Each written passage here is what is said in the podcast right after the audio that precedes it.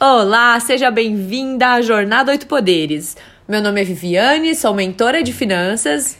Eu sou Ju Foreste, mentora especialista em comunicação. Bem-vinda, eu sou Fer Miller, mentora especialista em processos gerenciais. E a gente tá aqui para democratizar o empoderamento feminino. Porque empoderamento para nós é tomar posse do seu poder, tá dentro de você, é seu por direito e fazer dele o que você quiser. E hoje nós vamos falar de poder conjugal, da habilidade que você tem de cuidar ou manter as relações amorosas, Hum. independente se você está ou não em uma relação agora. Com certeza. O que você vai aprender, você vai levar pro resto da sua vida. Acredite nisso, hein? Esse, com certeza, é um poder que quando a gente tá mal, ferra com a vida, derruba uma mulher. Derruba mesmo, né? Desestabiliza, É, né? sofrer Total. de amor não é fácil mesmo. Não, e pra vocês terem uma ideia, a coisa mais procurada no Google por mulheres, vocês sabem qual é a frase? Não, não. Como seduzir um homem. Nossa! Com tanta coisa que a gente tem pra fazer na vida, né, pra aprender, É. a gente ainda tem que aprender isso. Tá bom, tá bom, vambora. Existem várias maneiras de se relacionar. Não, para nós assim, não tem certo ou errado, né? Vocês concordam? e o que a gente precisa é acompanhar as mudanças. E a gente também concorda que acompanhar essas mudanças é muito bom, é muito saudável, pode ser muito bom, né, para as relações. Então, a gente trouxe umas sacadas, coisas novas para o seu amor, para o seu futuro amor. Porque afinal, quando a gente acha coisa boa na rede, a gente tem que compartilhar, né? Com certeza. Com certeza. Inclusive, o nosso presente de hoje pra você é uma lista de perfis do Instagram pra você seguir, que traz uma série de dicas de relacionamento, conteúdo super top pro poder profissional.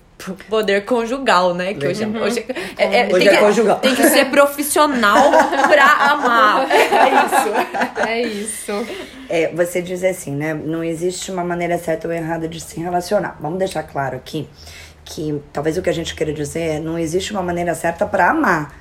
Claro que existem relações que são saudáveis e relações que não são saudáveis. E isso é um outro assunto que dá um Ótimo. podcast enorme. Maravilha. Eu, o, que eu, o que eu acho que é importante hoje, aqui no nosso, no nosso podcast, no nosso papo, é dizer que existem sim, e talvez você nem saiba, formas específicas de amar. Né? Existe um conceito ah, que, que deu origem ao livro de Gary Chapman, que se chama As Cinco Linguagens do Amor. O que que essa, eh, o que que essa teoria prega, né? Ela prega que nós aprendemos a amar e amamos de maneiras diferentes, né? São maneiras peculiares de se sentir amada e de amar. Muito em detrimento dos seus aprendizados, de como você aprendeu o amor, né? De como os seus pais de repente mostravam para você que você era amada. Então a gente vai aprendendo e criando formas específicas de amar. Existem cinco. A, a primeira delas é aprender a amar por atos de serviço. A segunda delas é aprender a amar por tempo de qualidade. A terceira, atos de presente. A quarta, palavras de afirmação.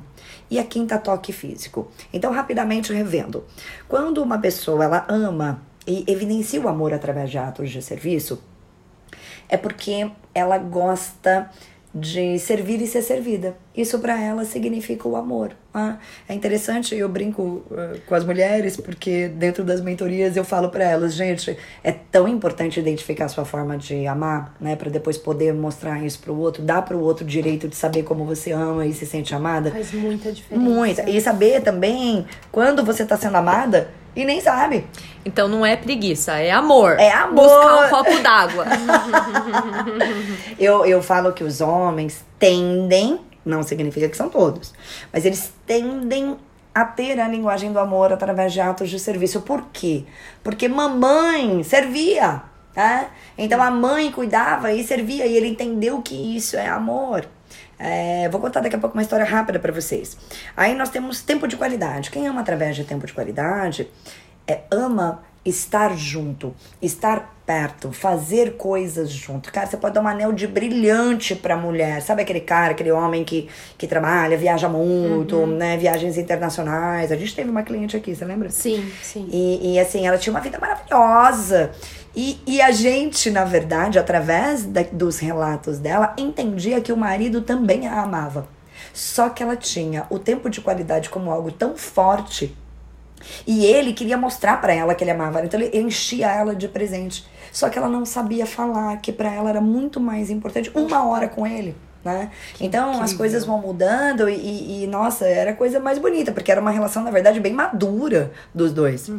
Depois a gente tem atos de presente. Tem pessoas que amam através de atos de presente. Sabe aquela pessoa que no final do ano ela quer comprar presente para todo mundo no Natal? Sim. Tem uhum. gente que uhum. faz presente pro outro. Você já viu isso? Acho lindo. Sim. A pessoa faz o presente para dar. Todo personalizado. E, né? Isso, porque quem ama através de atos de presente quer mostrar que dedicou um tempo, tempo, pensando no que iria agradar. Ou seja, né? Olha que amor eu parar tudo para pensar o que você vai gostar, o que te cabe na sua vida. E aí você fica só, por exemplo, né, é, servindo essa pessoa, passando um tempo com ela, e na verdade tudo que ela quer é um presente. Outro dia eu, eu vi um post no Instagram de uma aluna minha, ela falou assim: Gente, eu sou uma pessoa que se você achar uma pedra na rua, pegar e falar uhum. que lembrou de mim, eu me derreto toda. Eu brinquei, né? Marquei no comentário. Eu falei: Ah, ama através de atos de presente. Uhum, verdade. Depois nós temos ah, pessoas que amam através de palavras de afirmação. Isso também está bem presente hoje no nosso momento atual, né? Acho que a humanidade, e isso é uma coisa, uma viagem aqui, tá? Vou aproveitar. É, eu acho que a humanidade vem mudando e nós só vamos perceber isso quando a gente sair dessa fase. Mas hoje existe muita evidência de palavras de afirmação nas nossas relações. Né? A gente vê muita frase motivacional, a gente vê muitas palavras de incentivo. Eu, pelo menos, vejo, viu? Muito. Pode ser que sejam os meus cookies lá que apareça só coisa assim pra mim, porque é isso que eu pesquiso, mas eu vejo muito isso. Então, Mas tá muito forte isso mesmo. Tá muito forte. Então, as pessoas que amam através de palavras de afirmação, elas querem ouvir eu te amo. Sabe? Aquela coisa, nossa, você não fala que me ama. Mas, pô, eu tô lavando louça pra você, te dei anel de brilhante, passei a tarde inteira aqui, mas não falo que te amo. Então, é importante a gente saber o que o outro espera e o que a gente espera. E por fim, tem aquelas pessoas que amam através do toque físico. Eu e a Fer, a gente tava conversando disso essa semana, porque na minha percepção, a amar através do toque físico tá diminuindo, porque é a minha percepção, né? Eu acho que a gente tá cada vez menos tocando nas uhum. pessoas, relando das pessoas. Um lugar que dava três beijinhos, já não dá mais três beijinhos, só dá um. E aí a Fer, ela, ela, ela fez uma contrapartida. Ela diz assim: parece que os homens estão começando a amar mais através do toque físico dizendo assim que os homens andam reclamando que a mulher não faz um carinho, uhum. ah, ela não faz um carinho em mim e tal. E, e, fez muito sentido, porque eu também já ouvi esses relatos. Então, tá aí as cinco linguagens do amor pra gente perceber o quanto existe amor em pequenas coisas, gente o quanto muitas vezes você escutar um eu te amo é importante, mas talvez é o que a Vi falou, levantar para pegar um copo de água no meio da noite, cara, que é mais prova de amor do que isso, para quem acredita que aquilo é amor. Eu me deparei com esse conhecimento alguns anos atrás em um churrasco de amigos. Então, eu tinha uma amiga, ela é de São Paulo, né? Eu, eu, moro em Campinas, então a gente se encontra assim esporadicamente. E a última vez que eu havia encontrado ela e o marido, o casamento não tava num, num momento bom. Ela, inclusive, tava falando: talvez a próxima vez que a gente se encontre eu já nem esteja mais casada. E ela tem uma filha da idade do meu filho, 10 anos, 11 anos agora. E, e, e, aí nós nos encontramos depois disso e ela estava com o marido e estava assim, felizona, ótima. E chegou um momento que eu falei, agora eu vou aproveitar, sentei do lado dela e falei, Lu, o que, que aconteceu? O que, que você fez, né? E ela falou que ela, que ela, por indicação, leu um livro da psicóloga, foi a psicóloga que indicou pra ela. Que ela leu um livro que ensinava que existiam maneiras diferentes de amar tal. E aí ela tava contando, sabe, o Paulo? Minha maior questão com ele é porque eu, eu achava ele um folgado.